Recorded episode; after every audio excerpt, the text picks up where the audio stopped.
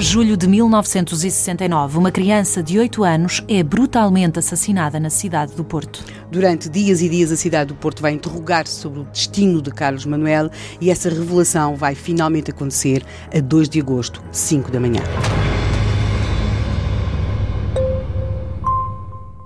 Um crime com assinatura. No final de tarde de julho de 1969, Carlos Manuel foi brincar para a rua apareceu, cinco dias depois, assassinado.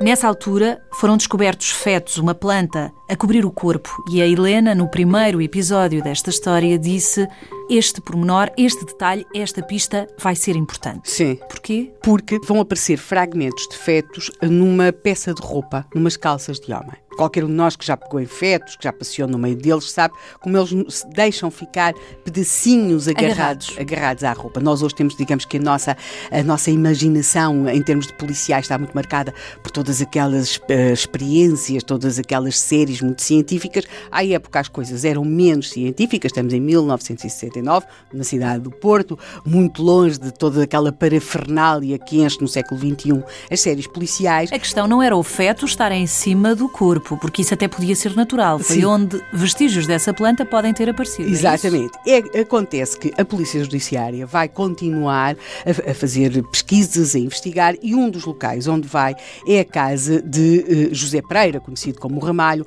o tal homem cujo talão de vencimento semanal dessa semana precisamente foi encontrado debaixo do cadáver de Carlos Manuel a ideia, eh, ou aquilo que orienta as investigações da Polícia Judiciária, é um, acumular de provas em torno deste homem, porque já tinha. Mas José Pereira defendeu-se, não? Defendeu-se, ele disse que estava ali porque ele tinha subido para um muro. Era um pouco estranho como é que subindo para um muro o, o talão da féria do pagamento aparecia debaixo do corpo Porque tinha ajudado a procurar o. A Exatamente, mas ele vai cair em sucessivas contradições. Estava a ser interrogado. Ele portanto. continua sempre a ser interrogado, até porque temos de perceber uma coisa: os outros assassinos confessos, que tinham mesmo confessado o, o homicídio. Tinham entrado em mas ao contrário. E, e tinha-se percebido que realmente não tinham nada a ver, e ele, o José, o José Pereira Ramalho, cujos filhos também chegaram a estar presos uh, e depois são postos em liberdade, ele sim continua sempre a ser interrogado, mas nunca se dá, ou não se dá como culpado. Há, contudo, uh, várias contradições, nomeadamente entre os seus depoimentos e os depoimentos dos seus filhos. Ele, à polícia, o José Pereira Ramalho, diz que em casa só se soube do desaparecimento do Carlos Manuel depois. Pelo contrário, os seus filhos, nomeadamente aquele que também se chamava José Pereira, diz que não, que souberam logo naquele dia e que logo naquele dia falaram daquele assunto.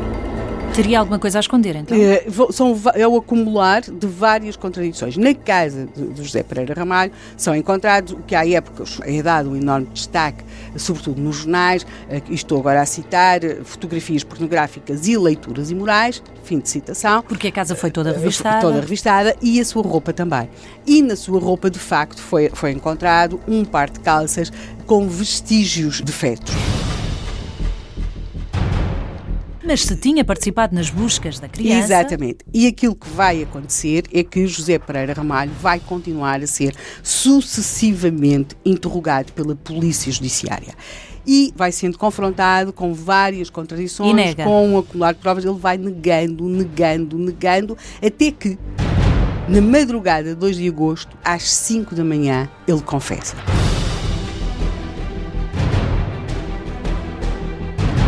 E há aqui uma frase que é, digamos que a chave de tudo isto. Esta frase é apresentada pelos jornais como tendo sido dita por ele, que hei de eu fazer se o meu nome estava escrito debaixo do corpo da criança. Portanto, a ideia de um crime. O talão. O talão, o tal talão de vencimento. Ele aí explica, então, finalmente o que aconteceu. Ele conta que estava a regressar a casa, tinha acabado o seu trabalho no dia 22 de julho, às 6 horas saiu da fábrica, ele regressava à casa empurrando a sua bicicleta. Correspondia aos testemunhos, assim, só que era um pouco mais velho. Ao testemunho da criança que, que vinha com a avó com e as horas coincidem perfeitamente. Era tal criança que regressava à casa com a avó, a avó que diz que viu, uh, a última vez que viu o Carlitos foi por volta das, das 6h20 Por um da homem tarde. com uma bicicleta. Uh, e o Carlos Manuel, junto à capela de Nossa Senhora, cruzam-se e o Carlos Manuel ter-lhe manifestado a vontade, o desejo tão infantil, tão natural de andar de bicicleta. Depois, daí para a frente, o José Pereira Pereira diz que sim,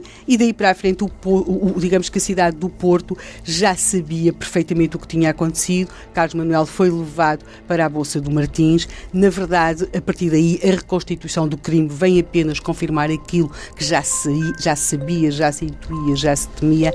No verdadeiro sentido da palavra, o crime de Ramaldo foi um crime com assinatura.